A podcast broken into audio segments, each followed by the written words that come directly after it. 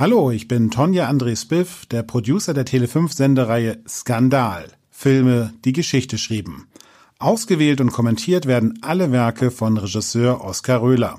In diesem Podcast spricht er in jeder Folge mit Autor und Filmjournalist Joachim Bessing jeweils über einen Skandalfilm, über seine Bedeutung, seine Entstehung, die Darsteller und natürlich darüber, was an diesem Film denn skandalös ist. Jetzt geht es los. Viel Spaß beim Zuhören. Wünscht Tele5.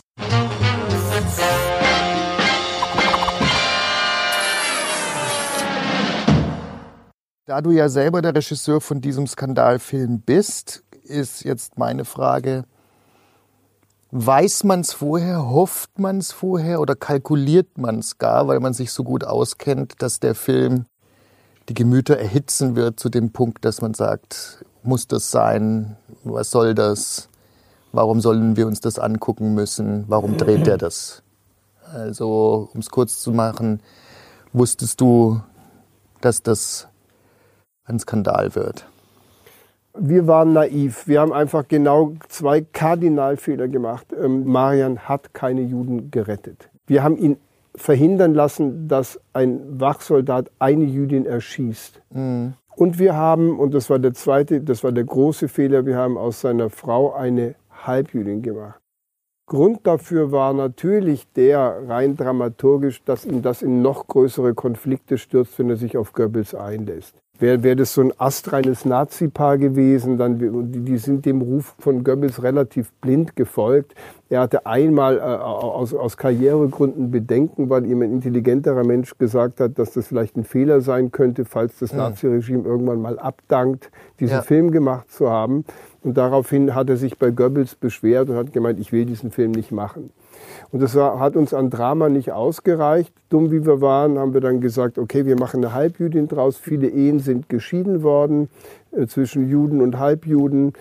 Viele Frauen sind dann tatsächlich auch, oder Männer, die, die mit, mit, äh, mit der jüdische Ehepartner ist verschwunden, die sind im KZ gelandet irgendwo, man, die, die sind äh, einfach komplett. Und das hat natürlich, sagen wir mal, dieser Ehegeschichte eine größere Fallhöhe gegeben.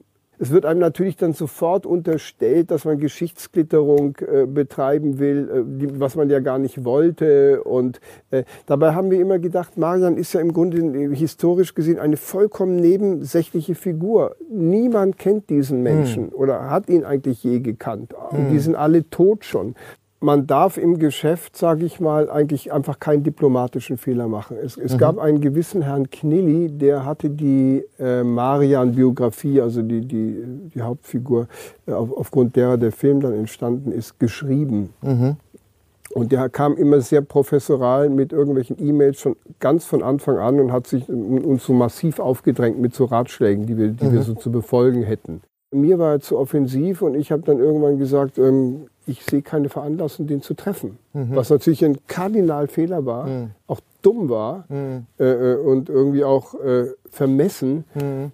Und das hatte zur Folge, dass am Vorabend der Hauptveranstaltung im Berlinale Palast ein, ein, in einem Pressescreening Herr, Herr, Herr Knilli die Chance hatte, sämtliche Journalisten zu briefen. Ihnen zu sagen, das sei Geschichtsklitterung, die, der, der Film hätte absichtlich die Biografie von Marian äh, versucht zu verfälschen und zu beschönigen. Wir haben ihm die große Bühne bereitet, quasi so seine Ressentiments über den Film von Anfang an auszuschütten. Wir haben den Fehler gemacht, den Film Jud Süß zu nennen. Das Wäre war meine zweite Fehler. Frage jetzt gewesen, warum? Ja, ja gut, weil das natürlich, äh, so, weil das wie so, ein, wie so ein Rattengift ist, was vorne auf dem, weil, weil das schon so was, ja. was, was Böses, Giftiges hat. Das ist ja, äh, würde man sagen, nicht nur in der Filmwissenschaft, ist es einer der korruptesten und verderbtesten Filme. Und einer der besten. Und einer der besten. Also er ist ein unglaublich gut gemachter Film finde ich. Ah. Sonst hätte der nicht diese manipulative Wirkung gehabt. Ja. Also man sieht da in jeder, in jeder, in jedem Geistesblitz, den der alte Film hat, Goebbels Intelligenz irgendwie auf, auf, aufblitzen. Das finde ich schon. Du hast mit dem Titel Jud Süß natürlich einen ganz anderen Bedeutungshorizont aufgerissen. Wenn du jetzt so den Film genannt hättest, Marian, ein deutscher Darsteller oder ein Darsteller aus Deutschland oder Goebbels Gehilfe oder wie auch immer, ja. Ähm, der eigentliche Inhalt des Films war ja der, wie greifen Mechanismen in eines totalitären Staates praktisch auf, auf, auf, so ein, auf, auf, auf ein Individuum Hm. Ein. Ja, Wie das ist auch eine interessante wie Frage. Wie erpressbar ist der, wie leicht lässt er sich fertig machen.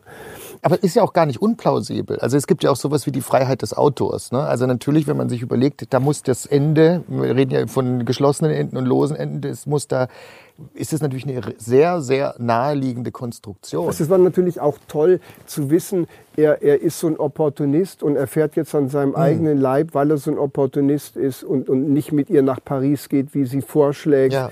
dass sie abtransportiert wird. Das verdoppelt eigentlich ja eher seine Schuld. Und man hat uns ja vorgeworfen, wir hätten die Schuld relativiert. Persönlich verdoppelt es natürlich seine Schuld. Und du hast natürlich dramaturgisch gesehen dann zum Schluss das tolle Ding, dass er vollkommen einsam ist und total alleine dasteht und seine Frau halt nicht mehr hat. Hast du vielleicht den Eindruck, dass es auch ähm, gewisse Regisseure gibt, die, denen man eher erlaubt oder von denen man lieber so einen Film sähe als von dir? Natürlich. Es ist eigentlich, finde ich, so, dass du diesen Stoff gar nicht hättest machen So sollen. ist es. Haargenau Oder? so ist es. Weil alles, was ich gemacht habe, war eigentlich falsch. Du sollst so in deinem Punk-Ghetto bleiben, bei den, bei den Aussätzigen der 80er Jahre, wo du was davon verstehst und bitte nicht.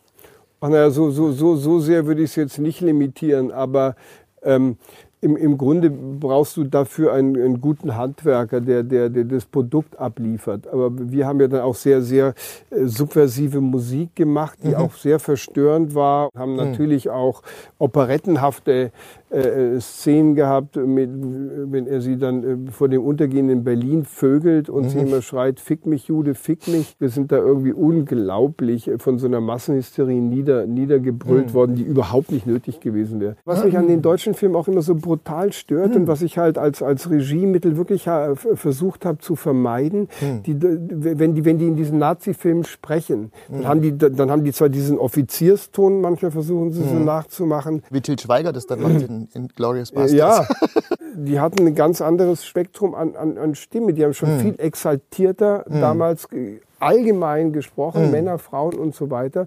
Und, und das, das trägt natürlich auch zur Operette bei, die die Leute nicht mochten. Ne? Wie bist du eigentlich auf, auf Moritz Bleibtreu als, als Hauptdarsteller gekommen, der ja eigentlich eher so immer als Türke besetzt wird?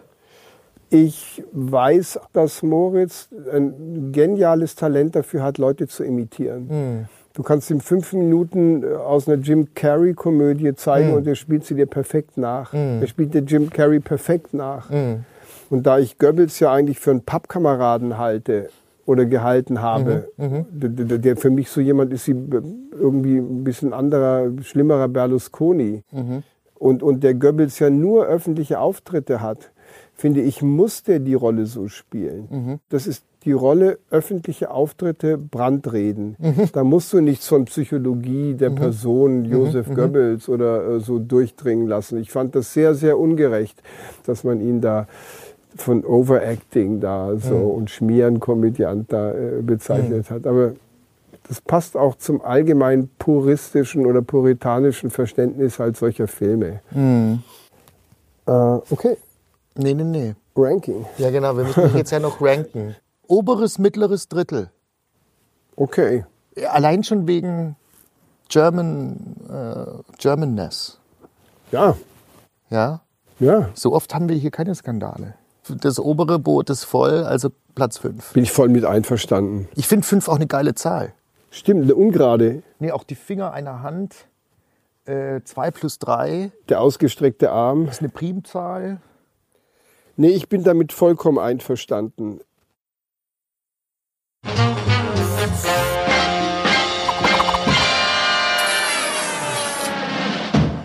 Das war der Tele5 Podcast mit Oskar Röhler. Skandal. Filme, die Geschichte schrieben. Tschüss, danke fürs Zuhören und bis zum nächsten Mal.